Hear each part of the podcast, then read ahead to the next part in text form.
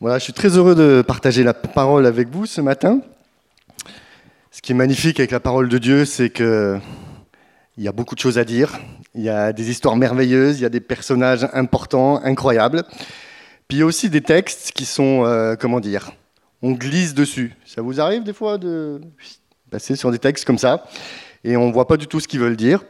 Et pourtant, ils sont très importants. Alors c'est un texte comme ça que j'ai choisi pour vous ce matin. Alors je vous rassure de suite, c'est pas la généalogie de Jésus, tout ça, tout va bien. Ça va bien se passer, vous allez voir. Alors je vous invite à lire avec moi dans 2 Thessaloniciens, chapitre 1, le verset 3 et le verset 4. 2 Thessaloniciens, chapitre 1, versets 3 et 4. Donc c'est Paul qui écrit aux Thessaloniciens et il leur dit ceci. Frères et sœurs, nous devons constamment dire à Dieu toute notre reconnaissance à votre sujet. Et cela est juste parce que votre foi fait de grands progrès et que l'amour mutuel que vous vous portez tous augmente de plus en plus. Aussi sommes-nous fiers de vous dans les églises de Dieu, à cause de votre persévérance et de votre foi, au milieu de toutes les persécutions et les difficultés que vous supportez.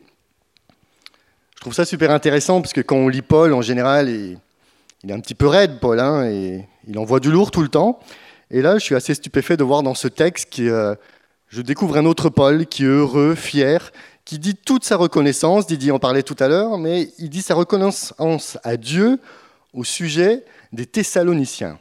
Waouh C'est pour ça que je me suis dit, ça mérite quand même de s'arrêter et de regarder pourquoi Paul arrive à reconnaître devant Dieu euh, tout ce qu'ils font et que c'est bien. Je me suis dit que ça doit être bien aussi pour nous ce matin.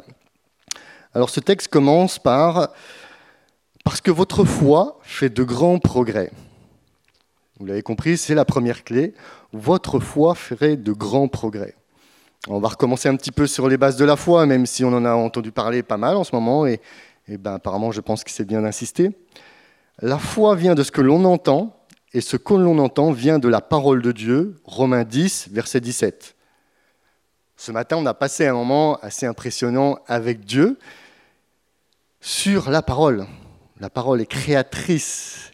Et ce que j'aime dans la foi, c'est que cette foi va, hop, elle va activer cette parole créatrice en nous. Vous êtes d'accord? Oh, J'en ai au moins... Ah bon, merci, ça va. non, c'est très très important. Pourquoi Je trouvais ça très intéressant ce moment qu'on a passé ce matin, parce que ce moment qu'on a passé ce matin, pardon, parce que euh, Dieu parle, mais le père des mensonges, il parle aussi, malheureusement. Et nous, on croit, on croit, on croit. Est-ce que vous faites souvent le tri à ce que vous croyez sur vous-même? Parce que c'est très très important. La foi vient de ce que l'on entend, vient de la parole de Dieu.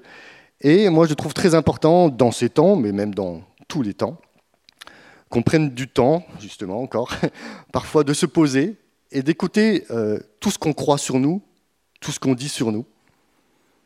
On va voir qu'il y a des choses, effectivement, qui viennent de la parole de Dieu, puis je pense qu'on va voir des choses euh, qui viennent peut-être de nous-mêmes, ou peut-être de ce qu'ont dit nos parents, ou des gens qu'on a l'habitude de côtoyer.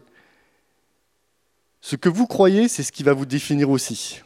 Donc c'est important de passer ce temps à regarder vraiment. Parce que nous, on parle de la foi. La foi, c'est ce que Dieu dit. Et vous allez voir qu'il y a un derby qui s'installe très facilement dans le croyant. Le derby, c'est la foi, ce que Dieu dit, et les peurs en général.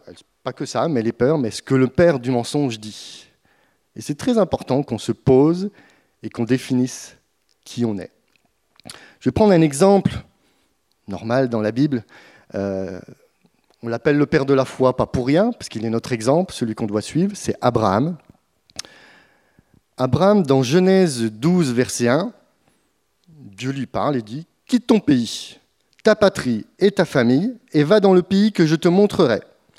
Je ferai de toi une grande nation, je te bénirai, je rendrai ton nom grand, et tu seras une source de bénédiction. Ça continue encore, et c'est ce que Dieu dit Abraham.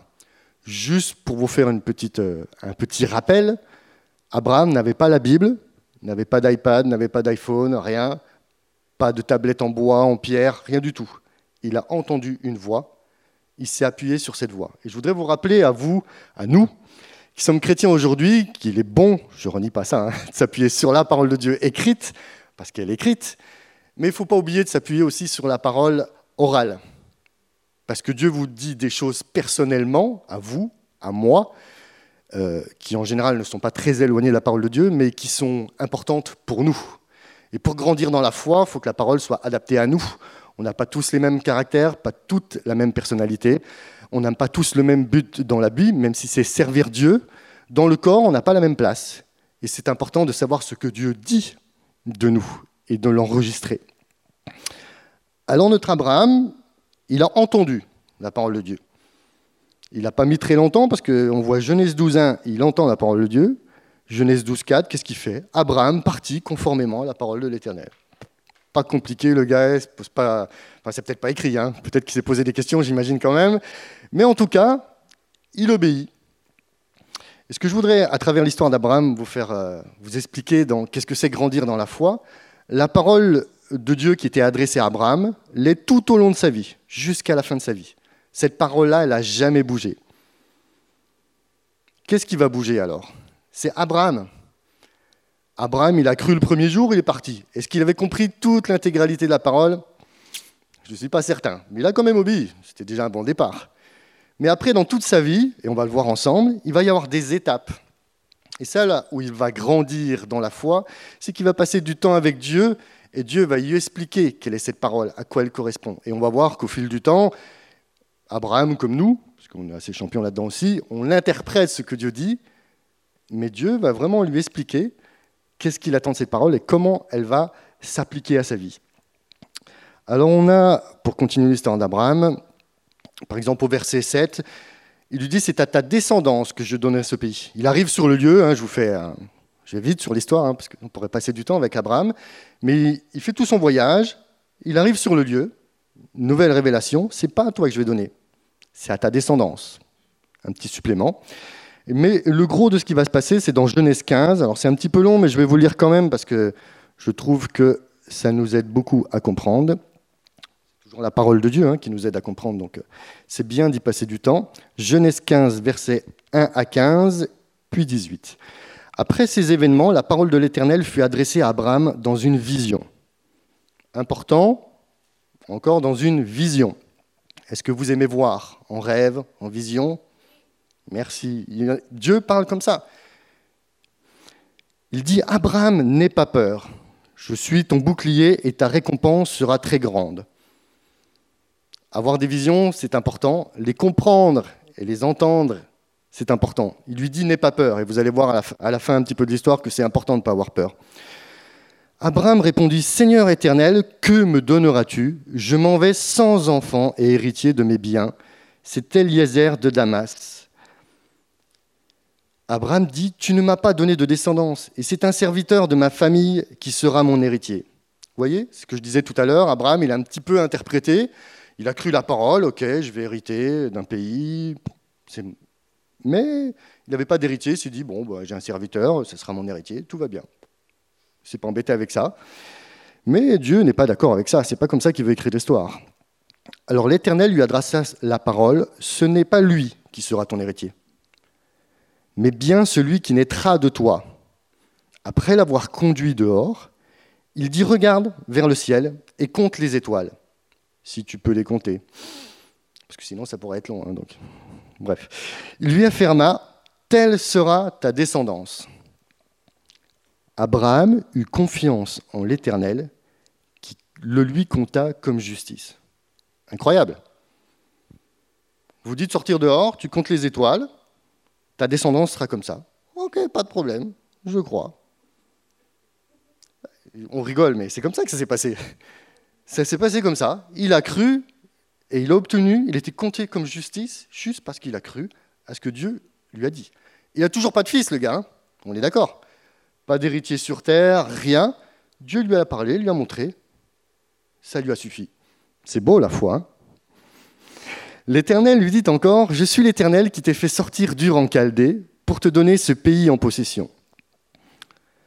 Et là, c'est marrant, parce qu'on devient dans du concret. Il lui a parlé d'un héritage de fils. Là, il lui parle d'une possession terrestre. Abraham répondit, Seigneur éternel, à quoi reconnaîtrai-je que je le posséderai Je suis enfin content de retrouver l'Abraham qui nous ressemble un peu plus, c'est-à-dire que la foi, c'est chouette, mais à un moment, on veut du concret. On dit, c'est bien, Dieu, tu nous montres des choses dans le ciel, tu nous fais croire à des choses qu'on ne voit pas, c'est le but de la foi, on aime bien, mais on aime bien aussi euh, toucher, voir du concret.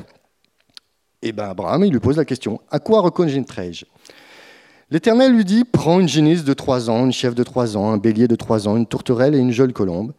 Abraham prit tous ces animaux, les coupa par le milieu et mit chaque morceau l'un vis-à-vis de l'autre. Mais il ne partagea pas les oiseaux. Les oiseaux de proie s'abattirent sur les cadavres, mais Abraham les chassa. Au coucher du soleil, un profond sommeil tomba sur Abraham. Là encore, on se reconnaît bien. Quand on est prié, motivé, puis qu'on a un léger assoupissement, n'est-ce pas? L'Éternel dit à Abraham, ah non, pardon, oui, voilà, au coucher du soleil, un profond sommeil tomba sur Abraham, et voici qu'il fut assailli par la terreur et une grande obscurité. Vous vous rappelez? N'aie pas peur, je suis ton bouclier. Fin de la journée, il arrive, grosse terreur, grande obscurité. C'est l'Éternel qui vient lui parler. L'Éternel dit à Abraham, sache que tes descendants, seront étrangers dans un pays qui ne sera pas à eux. On les réduira en esclavage et on les opprimera pendant 400 ans. Cependant, la nation dont ils seront esclaves, c'est moi-même qui la jugerai, et ils sortiront ensuite avec de grandes richesses. J'accélère. Non, je n'accélère pas d'ailleurs. Quant à toi, tu iras dans la paix rejoindre tes ancêtres, tu seras enterré après une heureuse vieillesse. J'avance un petit peu, le verset 18. Ce jour-là, l'Éternel fit alliance avec Abraham en disant, C'est à ta descendance que je donne ce pays, celui qui va du fleuve d'Égypte jusqu'au grand fleuve, jusqu'à l'Euphrate. Waouh Je vous la refais un petit peu. Abraham veut du concret, il demande du concret. Dieu lui dit Pas de problème, fais-moi une petite offrande, je t'explique le truc. Il lui fait l'offrande. L'explication concrète de Dieu à Abraham, il lui parle de ses descendants qui vont être en, esclavage pardon, dans, dans un pays extérieur et qu'il va falloir 400 ans d'esclavage avant de pouvoir hériter la terre. Est-ce que ça, ça vous encouragerait vraiment au niveau de la foi? Est-ce que c'est du concret pour vous? Eh bien écoutez, euh, pour Abraham, ça l'a été. Il a cru et Dieu fit alliance ce jour-là. C'est-à-dire que, en termes de contrat, Je crois qu'on a un juriste qui est milieu de nous. Le contrat, il était fait ce jour-là. Abraham a cru, il a demandé les détails, il a eu les détails, il a cru. Ce jour-là, l'Éternel a fait alliance. Ça veut dire que c'est ce jour-là qu'il a obtenu la terre d'Israël pour ses descendants. Je n'ai pas compté, mais euh, voilà. Hein. Il va falloir un petit temps avant qu'ils acquièrent ce terrain vraiment. Mais par la foi, Abraham, ce jour-là, a acquis le terrain pour ses descendants. Il ne verra pas ce terrain. Enfin, si, il, le voit le terrain parce qu'il a marché dessus. Et si je me rappelle bien, je crois qu'il a acheté une petite parcelle pour enterrer son épouse. Mais c'est la seule chose qu'il a goûtée. Mais c'est ça qui va encore déclencher tout le reste. Il va commencer à avoir un enfant, mais bon, c'est encore sa femme qui a un petit peu interprété la parole de Dieu, et puis avoir l'héritier. Vous voyez, il y a toute une progression dans la foi pour qu'Abraham acquiert tous ces biens. Mais j'ai préféré raconter ce passage parce qu'en général, Abraham, on connaît un petit peu toute l'histoire. Mais ce passage me paraît tellement important. C'est lui qui a accédé à ce terrain. Et là encore, il a accédé dans le ciel, mais on est bien sur quelque chose de terrestre. On n'est pas sur une promesse éternelle, on n'est pas sur une promesse. Non, on est sur une promesse de l'acquisition d'un terrain sur notre bonne vieille terre des vaches. Mais il l'a acquise par la foi, en regardant le ciel, en regardant dans une vision, qu'est-ce que ses descendants allaient vivre? Moi, je dis respect, et je dis qu'on a beaucoup de choses à apprendre pour grandir dans la foi. Alors, ce qui est marrant, dans, c'est pas marrant du tout, mais dans ce texte, on voit la position d'Abraham, comment il a acquis quelque chose. Mais du coup, on va aller un petit peu, on va accélérer dans l'histoire, mais on va rester exactement dans le même lieu, mais avec ceux qui doivent hériter. Parce qu'il a dit à Abraham, c'est ta descendance qui va hériter. Alors on va aller avec le peuple d'Israël, qui lui, à l'inverse d'Abraham, va voir pendant une longue période Dieu agir concrètement. Abraham, je vous rappelle que quand Dieu est venu, bon, il n'est pas dit, mais on pense quand même qu'il ne le connaissait pas. Il a juste cru, entendu une parole, il a cru, il a bougé. Et là, on a Israël qui va sortir d'Égypte, qui voit les dix plaies, donc il voit Dieu concrètement à l'œuvre. Il voit le sang qui les protège, c'est rien. Hein. Tous les premiers-nés sont morts, les leurs, on n'a pas touché. On voit Israël va goûter à, il va traverser la mer. Je n'ai pas souvenir qu'il y en ait beaucoup qui ont eu l'occasion de faire ça. Il va voir l'armée égyptienne anéantie. Je suis un peu fan de l'Égypte. Je sais que l'armée, c'était quand même pas des touristes à l'époque. Ils avaient euh, de beaux chars, de beaux chevaux. Ils étaient qualifiés par rapport à tous ceux qui étaient autour d'eux. En un instant, plus d'armée. C'est quelque chose d'important quand même aussi. Ils ont à boire, à manger. Israël qui n'a pas à boire, ils ont à boire. Israël qui n'a pas à manger, ils ont la manne, une nourriture que personne n'a vue, mais qu'eux ont le droit de goûter pendant longtemps. Mais ils n'aiment pas tellement le menu, donc Dieu va leur changer le menu, va leur donner des cailles. Bon, vous connaissez toutes ces histoires. Israël va aussi avoir les dix commandements. Eux, ils vont avoir les premiers textes écrits sur la pierre par Dieu. C'est sympa aussi quand même. Hein. Ils vont avoir la révélation de la construction du tabernacle. Bref, je peux continuer longtemps comme ça. En une période de temps assez courte, ils ont vu la main de Dieu agir. Et je rappelle que la promesse donnée à Abraham que lui a acquis reste la même pour eux. Vous avez un terrain, il est là, allez-y. Alors vous connaissez cette histoire des, euh, des espions, douze espions envoyés. Donc deux espions font un rapport, enfin ils font, tous un rapport, mais il y a Caleb et Josué qui disent n'ayez pas peur, emparons-nous du pays, parce que Dieu l'a dit. On est toujours pareil, la foi, ça se base sur une parole de Dieu. La parole de Dieu, c'est ce terrain est à vous. Il est acquis depuis longtemps. Il vous attend depuis longtemps. Et il y en a quand même dix autres qui disent Nous ne pouvons pas monter contre ce peuple car il est plus fort. Pendant longtemps, je me suis moqué d'eux et Dieu m'a un peu repris parce que, faut pas rêver, hein, on est un petit peu quand même pareil qu'eux. C'est ce que je disais tout à l'heure, le derby entre la foi et toutes nos peurs. Dieu nous dit des choses, on dit ouais, génial, j'ai envie.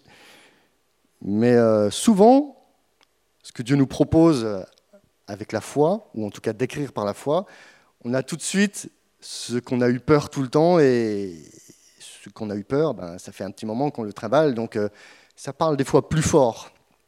Et là, si vous regardez bien, les dix espions, c'est pas la parole que Dieu a dite, c'est leur parole à eux. À leurs yeux, l'ennemi était puissant, mais à leurs yeux, est-ce que ça veut dire qu'ils étaient puissants? C'est juste à leurs yeux. Et on voit que les yeux déforment beaucoup. Moi, je sais que euh, quand j'ai des peurs, ça me paraît des montagnes infranchissables. Quand je passe du temps avec Dieu pour parler de cette peur, ça devient une feuille de papier. Et effectivement, je passe, et c'est passé comme une lettre à la poste. Mais sans la foi et sans la parole de Dieu, je ne serais, jamais, serais jamais passé par là.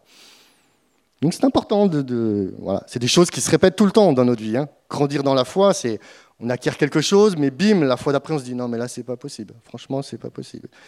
Mais Dieu si si, tu as réussi là, tu as réussi là. Appuie-toi sur ma parole et tu vas pouvoir. Bref, les deux personnes qui ont cru à la parole, ils vont voir ce pays, ils vont goûter ce pays, ils vont s'emparer de ce pays parce qu'ils ont cru.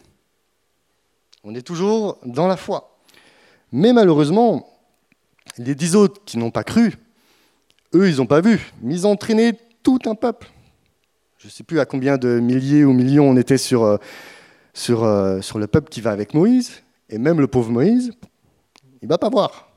Et tout un peuple, toute une génération, alors que c'est Abraham, des années, des années, des années, des années avant qui a acquis ce terrain pour eux, ne vont pas le voir à cause de leur incrédulité très important pour le croyant d'avoir la foi. Des fois c'est simple, des fois c'est plus compliqué, mais c'est important de s'accrocher à ça, parce que c'est par la foi qu'on obtient et qu'on voit. Je vais prendre un petit exemple euh, pour ma part, parce que c'est la parole de Dieu, vous la connaissez tous aussi bien que moi, et ça devient quoi du concret dans la vie concrète de nous Pauvre terrestre, non, je rigole. Euh, et euh, un jour, je me suis engagé à 21 ans, je me suis présenté devant le Seigneur en disant Je veux te servir. Ok. j'ai eu une promesse, je me suis appuyé sur cette promesse. Mais c'est pareil, cette promesse, elle continue de, durer, elle ne change pas, elle ne bouge pas. Mais comme Abraham, il a fallu que je passe des étapes dans ma foi, que je grandisse. Et aujourd'hui, vous voyez, je suis en train de prêcher devant vous. Vous vous dites, oh, le gars, il est tombé dans la marmite quand il était petit, euh, pasteur, fils de pasteur, il est à l'aise, c'est facile. Je ne sais pas ce que vous pensez. Des fois, on a des idées euh, incroyables.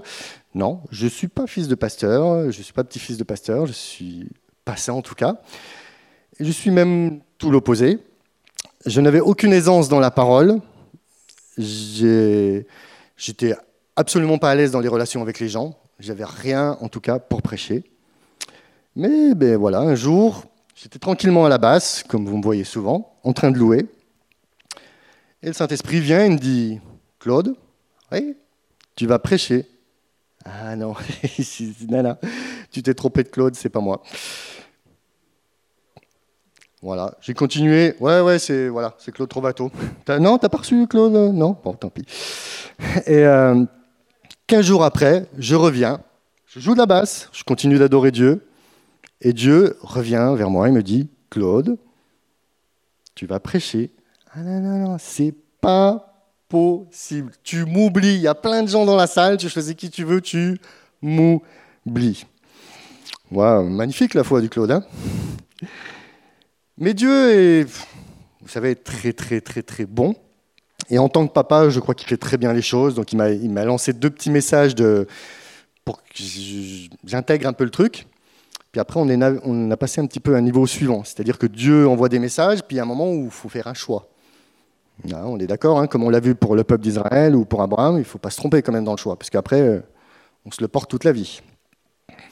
Quinze jours après, Dieu recommence.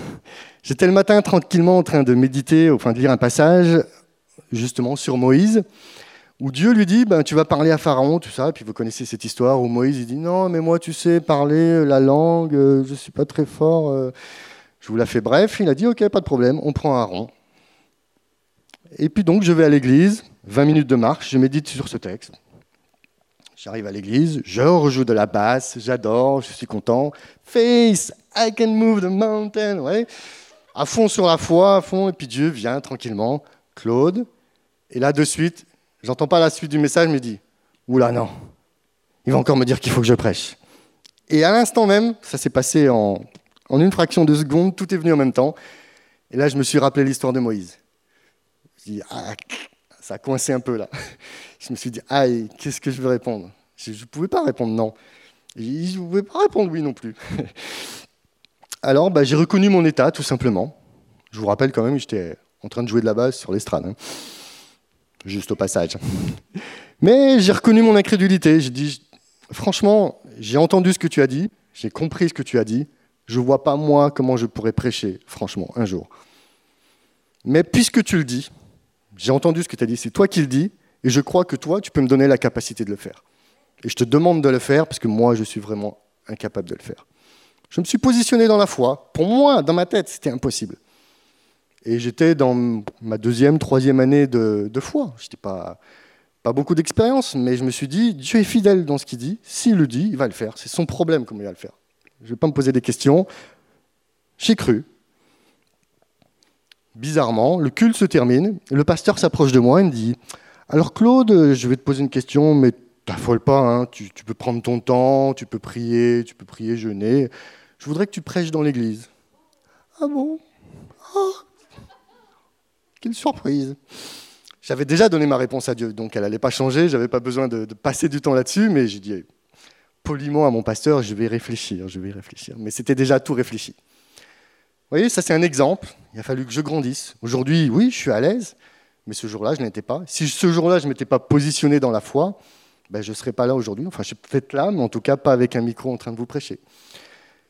C'est pour vous dire que c'est important, progresser dans la foi. On croit en plein de choses, des fois on même on s'assoit, on se dit non mais c'est bien, je crois en Dieu, je crois en Père, je crois au Fils, au Saint-Esprit, je crois que la parole de Dieu est, la vie et la vérité. Mais Dieu veut nous faire grandir. Je ne sais pas si vous avez remarqué, mais en tout cas, moi, dès que j'ai acquis quelque chose, il ne se passe pas cinq secondes où Dieu enclenche déjà. C'est notre Père. Moi, en tant que papa, j'ai cinq enfants, je veux qu'ils grandissent. Je veux qu'ils aient de l'assurance dans la vie, je ne veux pas qu'ils soient perdus. Mais Dieu se comporte comme ça avec nous. Il ne veut pas juste que, ah, bah, parce qu'il a acquis une chose, c'est bien, il va se débrouiller dans la vie. Non, non, il faut grandir. Il faut grandir tout le temps. On a beau avoir 50, 60, 70 ans, on va grandir encore. Donc c'était ma première clé, grandir dans la foi. Alors on va continuer.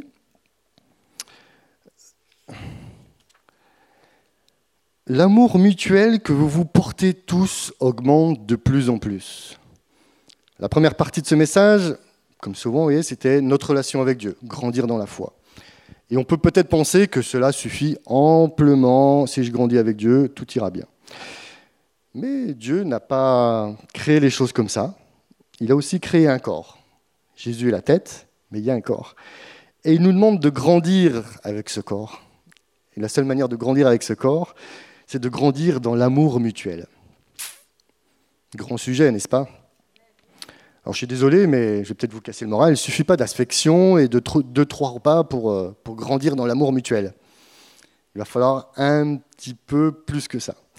Le problème, c'est que du coup, l'amour, ça s'apprend dans la famille. Je ne vais pas vous donner une grande révélation aujourd'hui, les familles aujourd'hui sont beaucoup dysfonctionnelles. Comment apprendre l'amour, comment recevoir l'amour quand on ne l'a pas dans notre famille? C'est un gros problème. Et souvent, on vient dans l'église avec une grosse attente. J'ai pas eu ça dans ma famille, j'espère que je vais l'avoir dans l'église. Et quand on ne la trouve pas, ben on déraille un petit peu. Et c'est ça qui est dommage. Pourquoi? Parce que l'amour, en premier, ben, il se découvre en Dieu. C'est déjà Dieu qui va vous donner son amour. Et je crois que si vous savez recevoir, parce que donner c'est important, mais recevoir c'est aussi important, si on reçoit cet amour, on va pouvoir à notre tour le partager. Je pourrais vous raconter ma vie aussi sur ce sujet, mais une autre fois, on ne va pas parler de moi tout le temps. Mais euh, en tout cas, euh, en tant que fils et en tant que fille de Dieu, on reçoit cet amour. Et on doit apprendre à le donner. Et si vous regardez bien, Dieu, il ne choisit pas et dit non, lui, oui, lui, moi, tout le temps, lui, pas du tout. Non il nous aime tous. Si on est tous là, on n'est pas nombreux ce matin, mais à travers la caméra, je connais bien la famille de la CT, et même au-delà, puisque on n'est pas que la CT, il nous aime tous. Nous, on choisirait peut-être certaines personnes et pas d'autres, mais Dieu nous a tous choisis, et il nous aime tous avec la même égalité. C'est ça votre fil conducteur, tous avec la même égalité. Et moi, quand j'arrive pas à aimer quelqu'un, parce que ça m'arrive aussi, hein, je suis pas, voilà, je reviens à la réalité que Dieu m'aime avec mes défauts, avec mes problématiques. Il ne me tape pas toute la journée sur les doigts en disant Claude, oh, qu'est-ce que tu fais là? Tu n'avances pas. Non, il m'aime comme je suis, il m'aime avec les promesses qu'il me donne, il m'aime avec les défauts que j'ai, même si s'attend à ce que je progresse. Il fait tout pour que, et j'essaye de faire tout aussi pour progresser. Mais en tout cas, il m'aime comme ça. Et pour moi, c'est la base pour tout croyant, c'est de s'aimer avec l'amour dont le Père nous aime. C'est super important. C'est une base, j'ai dire non négociable, parce que c'est ça qui va vous faire avancer dans les relations, la base de l'amour. Mais ce n'est pas que ça. Il y a tout un tas de, textes dans la Bible qui nous dit comment grandir dans les rapports, en tout cas dans l'amour mutuel. C'est vrai qu'on ne peut pas non plus instantanément euh, aimer à 200% quelqu'un. Vous connaissez tous ces textes? Saluez-vous les uns les autres. Ça commence par quelque chose de simple. Je sais qu'à Cornerstone, quand j'étais responsable, euh, je leur mettais la misère avec ça. Parce qu'en fait, on était une église, euh, alors comment on dit, anglo-française. Il y avait beaucoup de nationalités, des gens qui venaient travailler euh, pendant un an, deux ans, cette église, qui venaient de toutes les nations et qui repartaient souvent après. Et du coup, on avait dans cette église une culture très différente. On avait des gens d'Australie, du Japon, d'Asie, d'Amérique, d'Afrique du Sud. Donc sur le fonctionnement, voilà, on n'était pas tous des Français, pas tous pareils. Et eh ben, je disais à mon pasteur et à l'équipe, allez, on salue tout le monde, on apprend à connaître les gens, à connaître leurs différences. Les différences ne sont pas là pour nous embêter, elles sont là pour euh, nous aider à grandir. Euh, et, la chose la plus simple, c'est saluer. Vous ne pouvez pas connaître quelqu'un, vous ne pouvez pas aimer quelqu'un si vous ne vous intéressez déjà pas à lui en lui disant bonjour, en essayant de savoir qui il est, ce qu'il fait, pourquoi il le fait, pourquoi il aime ça, pourquoi il n'aime pas ça. Vous voyez, c'est une chose simple. Mais je vous défie de le faire quand même, parce que c'est par là que ça commence. C'est une seule chose, mais après, il y en a d'autres. Encouragez-vous les uns les autres, exercez l'hospitalité, supportez-vous les uns les autres, priez les uns pour les autres, euh, rivalisez, pardon, rivalisez d'estime réciproque. Il est beau celui-là, non? Vous vous rivalisez tous, c'est ça? Non, j'en vais moi. Non, mais voilà, quand on dit progresser dans l'amour mutuel, ben, voyez, il y a des choses qu'on a acquises, cool, mais ça ne veut pas dire qu'on ne peut pas progresser. Ben, celui-là, je le trouve assez beau. Rivaliser d'estime réciproque. Est-ce que vous avez de l'estime pour chacun d'entre vous? Alors, c'est que vous devez apprendre à connaître encore plus la personne qui est à côté de vous. Veillons pour nous inciter à l'amour. Celui-là aussi, il est pas mal. Veillons pour nous inciter à l'amour, s'il vous plaît. Édifiez-vous mutuellement, ayez un amour ardent. Alors là, on a passé un peu. Euh, on n'est plus sur la première ou la deuxième, on est déjà à la troisième. Hein. Ayez un amour ardent, c'est pas le truc euh, minimum, c'est un peu plus le maximum. Donc la Bible nous encourage vraiment à plein de choses, et là je vous prêche, c'est beau, mais la prédication ne sert vraiment à rien si vous, vous vous y penchez pas, et si vous vous appliquez pas à la pratiquer. On est bien d'accord Merci Domi. L'amour couvrira une foule de péchés. C'est pas un truc qu'on pense prime abord. On aime bien dire oui, mais lui fait ça, oui, mais lui, mon mieux. L'amour couvrira une foule de péchés. Apprenez à aimer. Et je suis sûr que vous bénirez de toute façon les gens. Les gens savent, on sait qui on est. Je connais mes erreurs, je connais mes fautes. Si quelqu'un vient me dire quelles sont mes fautes, je ne vais pas vraiment avoir envie d'être pote avec lui parce que je les connais déjà ça risque plutôt de m'énerver. Mais si quelqu'un vient, m'aime, m'accepte avec mes défauts, je vais accepter aussi cette relation, je vais accepter de grandir avec lui. Et peut-être même que cette relation ben, va m'aider à, à faire le pas sur mes problématiques, tout simplement. J'ai été pendant 15 ans formateur de disciples, et mon jeu préféré était de, pour grandir, il fallait faire des compagnons de croissance, c'est-à-dire que je mettais deux personnes ensemble pendant tout le temps de la formation. Il fallait qu'ils prient l'un pour l'autre, qu'ils demandent des nouvelles l'un pour l'autre, tout ça. Alors je le faisais avec ma tête. Je me dis, tiens, lui va aller bien avec lui, lui va bien aller avec lui. Mais j'ai toujours appris à dépendre de Dieu et je demandais toujours son avis. Saint-Esprit, est-ce que tu es OK Eux, OK, eux? Et un jour, le Saint-Esprit m'a dit, non, non, je voudrais que elle, tu la mettes avec elle. Et là, je dis, oui, mais tu es au courant que ça va clasher oui, oui, t'inquiète, je gère. Ok, si tu gères, c'est bien. Parce que c'est quand même moi qui est responsable de. Et c'est vrai que sur le papier, j'aurais jamais mis ces deux personnes-là. Et effectivement, ça n'a pas loupé. C'était deux filles ensemble. Elles ont clashé. Mais c'était bien de clasher, parce qu'après, elles ont appris à poser les choses et se connaître. C'est devenu les meilleures amies du monde. 30 ans après, elles sont toujours amies. C'est important. On est un corps. Tout le monde est important dans le corps. Et on ne peut pas être un corps éparpillé. Jésus ne va pas s'amuser à courir pour récupérer sa main qui est de l'autre côté, l'autre qui est de l'autre côté. Euh, c'est pas possible. On doit apprendre à être ensemble, travailler ensemble, se bénir les uns les autres et s'aimer. Ce qui est marrant, c'est que quand je prêche là-dessus, je donne toujours, euh, j'ai toujours donné les bons côtés des relations, de qu'est-ce qu'on doit faire. Et là, je ne sais pas pourquoi, le Saint-Esprit m'a dit aussi de parler des côtés un peu plus négatifs, les choses qu'on ne doit pas faire. Je ne l'ai jamais dit, c'est la première fois que je le fais.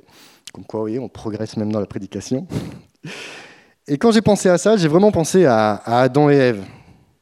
Péché d'omission, et vous voyez, Adam, il devait faire quelque chose, il l'a pas fait, ou il a oublié de le faire, ou on peut le dire comme vous voulez. Et puis, il y a quelque chose qui était interdit, et Ève l'a fait. Ben là, c'est pareil, il y a plein de choses qu'on a à faire, donc je ne vous mets pas de pression, hein, mais il euh, ne faut pas oublier de le faire quand même. On est d'accord? C'est noté, c'est enregistré en plus et tout, alors vous êtes mal, hein, franchement. Mais il y a aussi ce qu'on ne doit pas faire. C'est très important. Je vais vous le dire, puis après je vous ferai un petit commentaire. Ne vous dévorerez, oula, ne vous dévorez, ouais, alors je sais pas, j'ai du mal à écrire, ne vous dévorez pas les uns les autres. C'est sûr, on n'est pas cannibale, il s'agit d'autre chose, on est bien d'accord, mais avec les mots, on peut faire très mal. Ne vous détruisez pas, ne vous provoquez pas, ne vous portez pas envie, ne vous trahissez pas, ne vous détestez pas et ne nous jugeons pas. J'en ai trouvé quelques-uns, hein. je suis sûr qu'en cherchant bien, il y en a encore plein d'autres, malheureusement.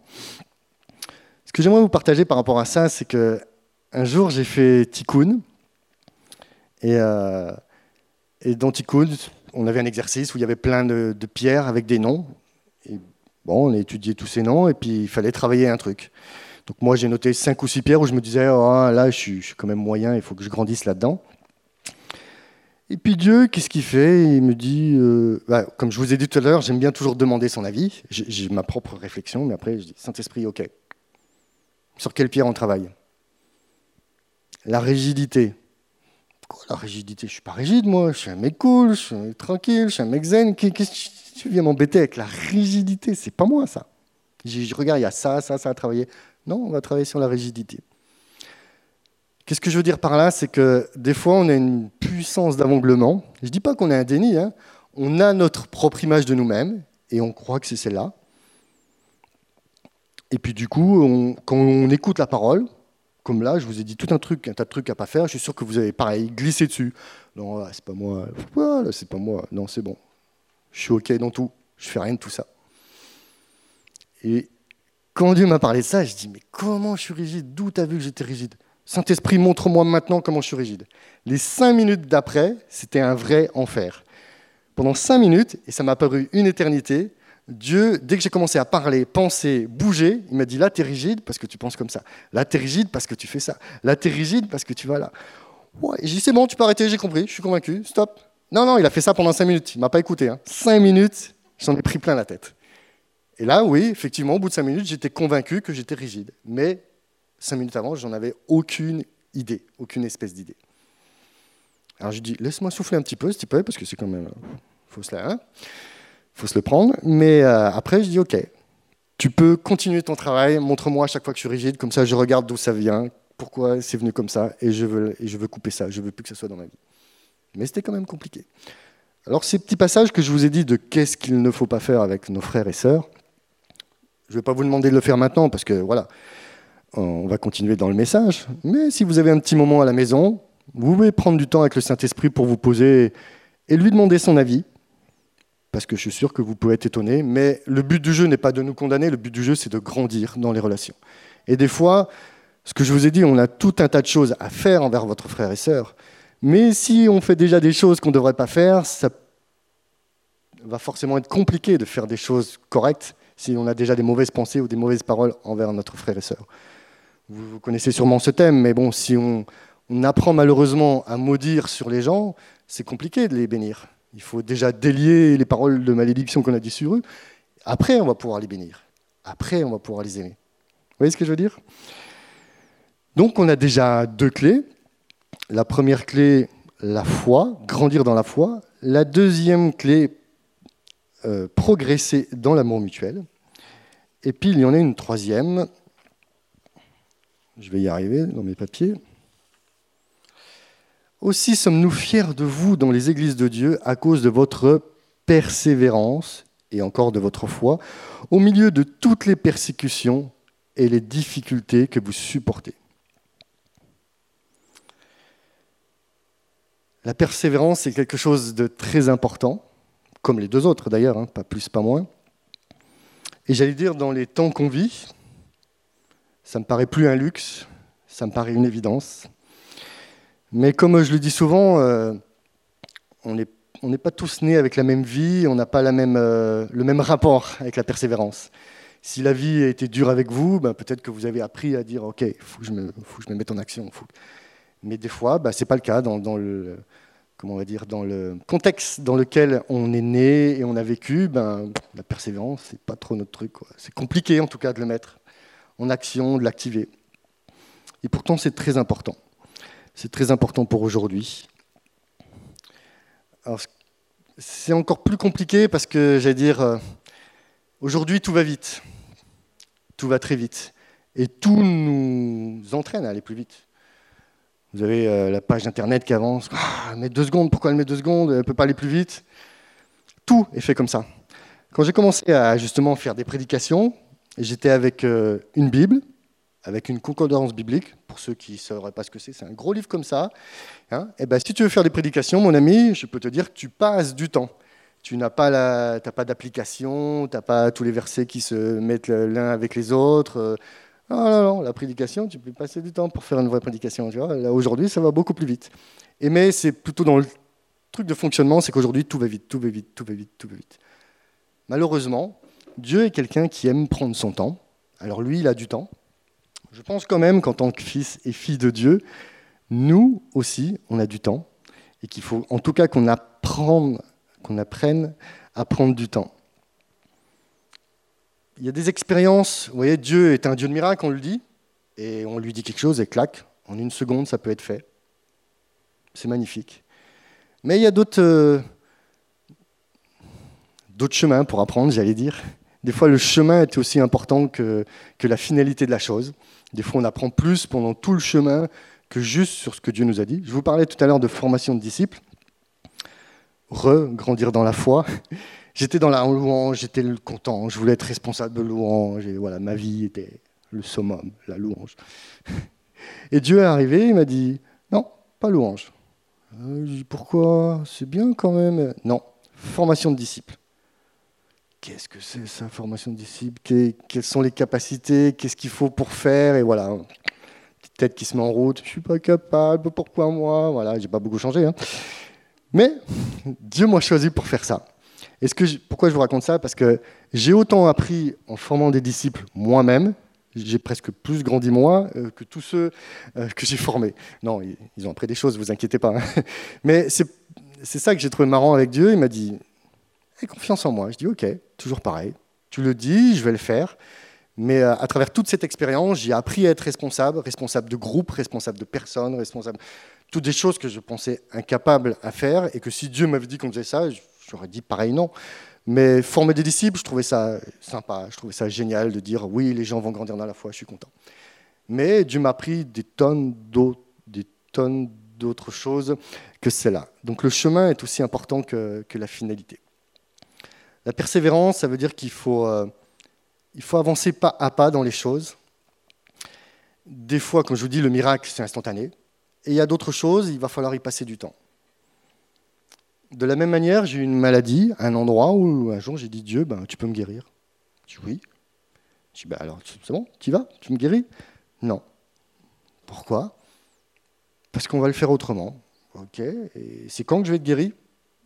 Alors pour la foi, vous en prenez un coup, mais bon. Il m'a dit dans 25 ans. dans 25 ans. On est toujours dans la foi.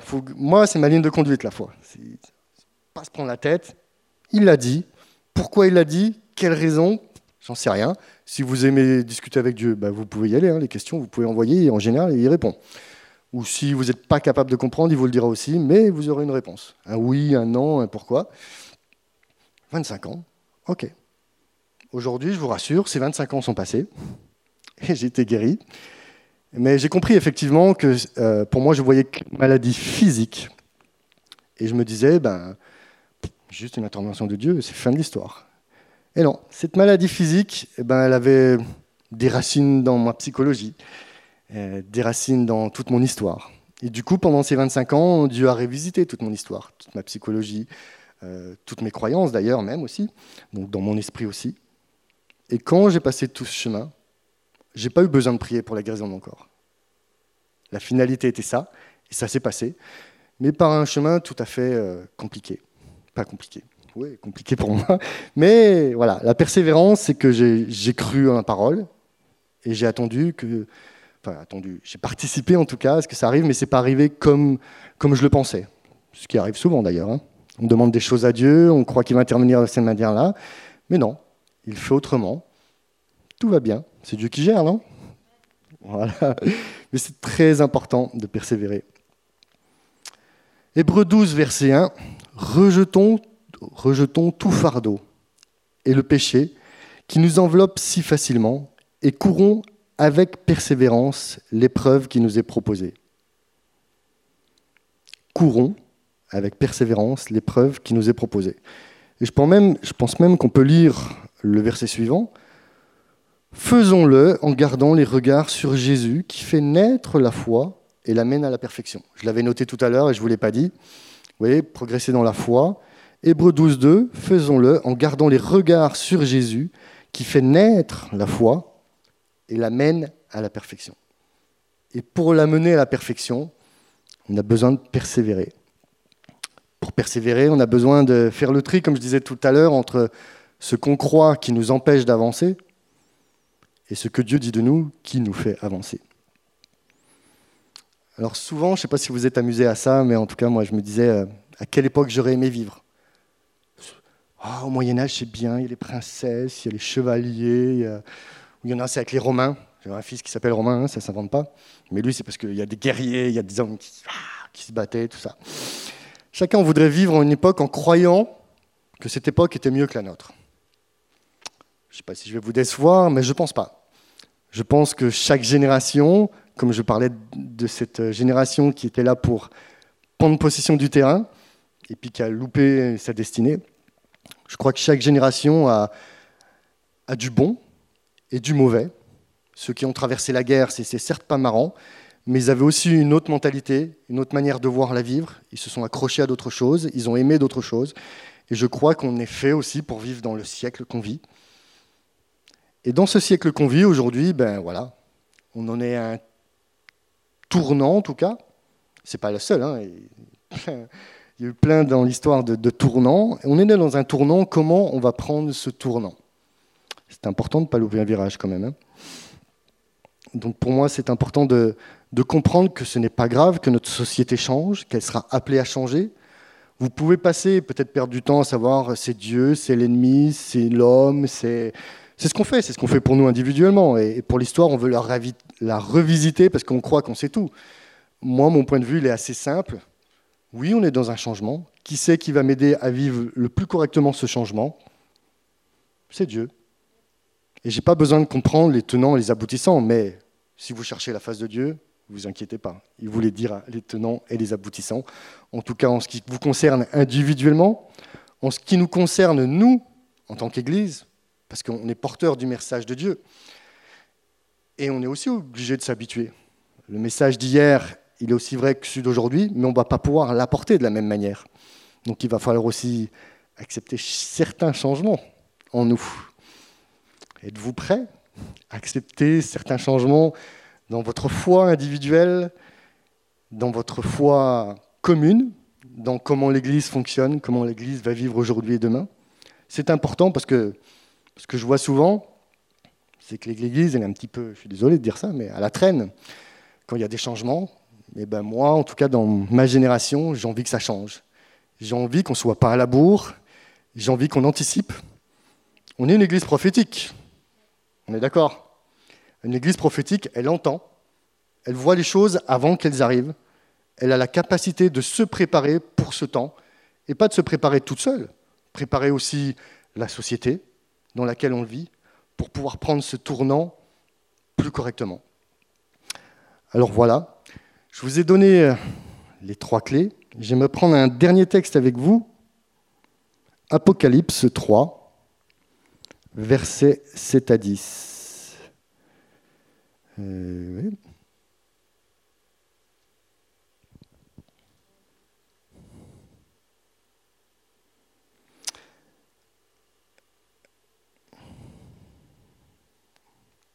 forcément, j'ai pas tout mis. Hop, Apocalypse 3. Verset 7 à 10, et ce sera le verset 10 qui sera très important. Écrit à l'ange de l'église de Philadelphie. Voici ce que dit le Saint, le véritable, celui qui a la clé de David, celui qui ouvre et personne ne pourra fermer. Je connais tes œuvres. Voici, j'ai mis devant toi une porte. C'est chouette, on a des clés. Mais celle-là, elle est ouverte, tout va bien. Voici, j'ai mis devant toi une porte ouverte que personne ne peut refermer. Parce que tu as peu de puissance et que tu as gardé ma parole sans renier mon nom. Pour ceux qui aiment euh, la nourriture euh, costaud, écoutez bien la suite. Je te donne des membres de la synagogue de Satan qui se prétendent juifs sans l'être et qui mentent. Je les ferai venir se prosterner à tes pieds et reconnaître que je t'ai aimé. Bizarre, encore l'amour. Parce que tu as gardé mon ordre de persévérer, je te garderai aussi à l'heure de la tentation qui va venir sur le monde entier pour mettre à l'épreuve les habitants de la terre. Je vous dis qu'on est une église prophétique, c'est pas pour rien. C'est pour savoir entendre ce que Dieu veut dire. Certes, il parle à l'église de Philadelphie, mais ceux qui ont des oreilles, apprenez à entendre, parce que tu as gardé mon ordre de persévérer. La course, elle ne s'arrête pas aujourd'hui. Ça fait 30 ans que je suis croyant. J'ai vu des gens s'arrêter pour tout un tas de raisons différentes. L'ennemi essaye de raconter n'importe quoi. Des fois, il nous a avec des choses faciles. J'ai vu un couple magnifique, pour pas dire exemplaire, s'arrêter juste parce qu'il disait non, mais on n'est pas assez digne de vous. Si on avait qui était digne, on ne peut pas dire ça, mais un peu plus eux que d'autres. Mais ce mensonge-là les a perdus. Il y en a d'autres, ils ont fait des efforts, des efforts, ça leur a coûté, coûté, coûté. Puis à un moment, ils ont dit j'en ai marre de faire des efforts. J'en ai marre que ça me coûte. Ils ont arrêté. Je peux continuer longtemps comme ça. Il y a plein de motifs. Persévérer, c'est continuer. Continuer jusqu'à son retour, dans le meilleur des cas, ou sinon le jour où on décède. Mais dans tous les cas, c'est persévérer jusqu'au bout. La course, c'est jusqu'au bout, jusqu'à la ligne d'arrivée. Parce que tu as gardé mon ordre de persévérer, je te garderai aussi à l'heure de la tentation. Ce n'est pas moi qui le dis, c'est la Bible qui le dit. Il y aura une tentation qui va venir sur le monde entier pour mettre à l'épreuve les habitants de la terre. Je ne veux pas être orgueilleux, mais je pense quand même que si vous grandissez vraiment dans la foi, si vous progressez dans l'amour les uns envers les autres, et si vous apprenez à persévérer, je pense que vous serez quand même bien équipé pour ces temps-là. Et en tout cas, comme je revenais au début, la foi vient de ce que l'on entend. C'est Dieu qui dit que si on persévère, il nous garderait de la tentation. On ne doit pas avoir peur de la tentation. Elle arrivera. De quelle manière? Est-ce que c'est notre sujet? Moi, je ne m'amuse pas à ça. Je m'amuse à me dire, j'ai envie d'être prêt pour ces temps-là. Et la meilleure préparation, pour moi, c'est celle que je viens de dire. Alors maintenant, je vais prier pour chacun d'entre nous. Père, je te remercie pour euh, la parole, pour ta parole, qui est la vérité. On ne sait pas tout parce que tu es grand, tu es immense, mais tu nous encourages en tout cas à toujours grandir. Et je te remets mes frères et sœurs, et moi dedans, surtout moi, non, tous ensemble, je te prie vraiment de nous aider à grandir dans la foi, de ne pas contenter de ce que nous savons déjà, mais de nous appuyer sur ta parole pour aller plus loin. Qu'est-ce que tu veux nous apprendre encore aujourd'hui? Qu'est-ce que tu veux nous apprendre demain pour que nous puissions grandir dans la foi, dans la manière de la pratiquer? Parce que nul ne verra ton royaume s'il ne pratique s'il ne grandit dans la foi. Et je te prie aussi pour chacun de mes frères et sœurs, quand bien même ce challenge peut être grand de s'aimer mutuellement, de savoir comment progresser quand on a été abîmé et bousillé par la vie. Les relations, c'est toujours quelque chose d'irritable, qui peut être irritable en nous. Mais toi, comme on l'a chanté tout à l'heure, tu es le créateur. Avec ta parole, tu crées. Hmm. Avec ta parole, tu crées. Alors crée dans mon frère et ma sœur qui a des difficultés pour pouvoir grandir dans la relation. Donne-lui cette capacité maintenant en ton nom. Et dans la petite graine de foi que tu vas mettre pour qu'il acquiert ça, qu'il grandisse aussi dans ses relations avec les frères et avec les sœurs. Et par-dessus tout, Saint-Esprit, je te prie de vraiment nous encourager quand les temps sont difficiles, et le temps sont pour certains difficiles. Que ce soit dans la maladie, dans la perte de personnes qu'on aime, comme il y a eu beaucoup euh, ces temps-ci, que ce soit dans la difficulté financière, dans le fait qu'on ne peut pas se projeter dans la vie, qu'est-ce qu'on va faire, qu'est-ce que va être la planète demain, qu'est-ce que va être la société. Je te prie que chacun puisse persévérer en te regardant à toi. C'est de toi que nous tirons toutes choses. C'est avec toi que nous grandissons, c'est avec toi que nous voyons ce qui n'est pas visible. Et je te prie de donner ça à chacun de tes enfants, chacun de tes fils et de tes filles, quelle que soit dans la période où il vit. Si les Thessaloniciens ont pu persévérer, je ne sais pas quelles étaient les difficultés à l'époque, mais ils ont persévéré. Euh, ils ont engendré la foi et la fierté dans toutes les autres églises parce qu'ils ont persévéré à travers tout ce qu'ils ont vu et vécu. Et je te prie pour que nous fassions pareil, nous puissions regarder à toi et que nous puissions passer au-delà de tous les obstacles qui sont au milieu de nous. Que ces obstacles soient de nous-mêmes, de l'ennemi, ou qu'ils soient, euh, soient prévus par Dieu pour nous faire grandir. Je te prie de nous aider à passer par-dessus. Tu es toujours avec nous, tu es en nous. Tu es pour nous, tu nous aimes. Et je te prie de garder toutes ces choses en nous. Comme je dis, la parole, ce n'est pas juste une parole annoncée, c'est quelque chose qui se vit, qui se goûte, qui se digère, qui se pratique. Et je te prie pour que cette parole puisse avoir un effet dans chacun de tes fils et de tes filles, qui puissent aimer, chérir cette parole tout au long de cette semaine. On est toujours encouragé quand on est dans la maison de Dieu et quand on est euh, devant notre travail, devant notre maladie, devant nos impossibilités, nos incrédulités. C'est là où on a besoin de toi. C'est là où on a besoin de notre frère et sœur. Alors je te prie vraiment de fortifier chacun d'entre nous tout au long de cette semaine, que nous puissions passer, ressasser et ressasser cette parole jusqu'elle porte son fruit. C'est toi qui le dis, la parole de Dieu ne va pas en terre sans porter du fruit. Et que ta parole puisse porter du fruit dans chacun d'entre nous cette semaine, Père. Amen.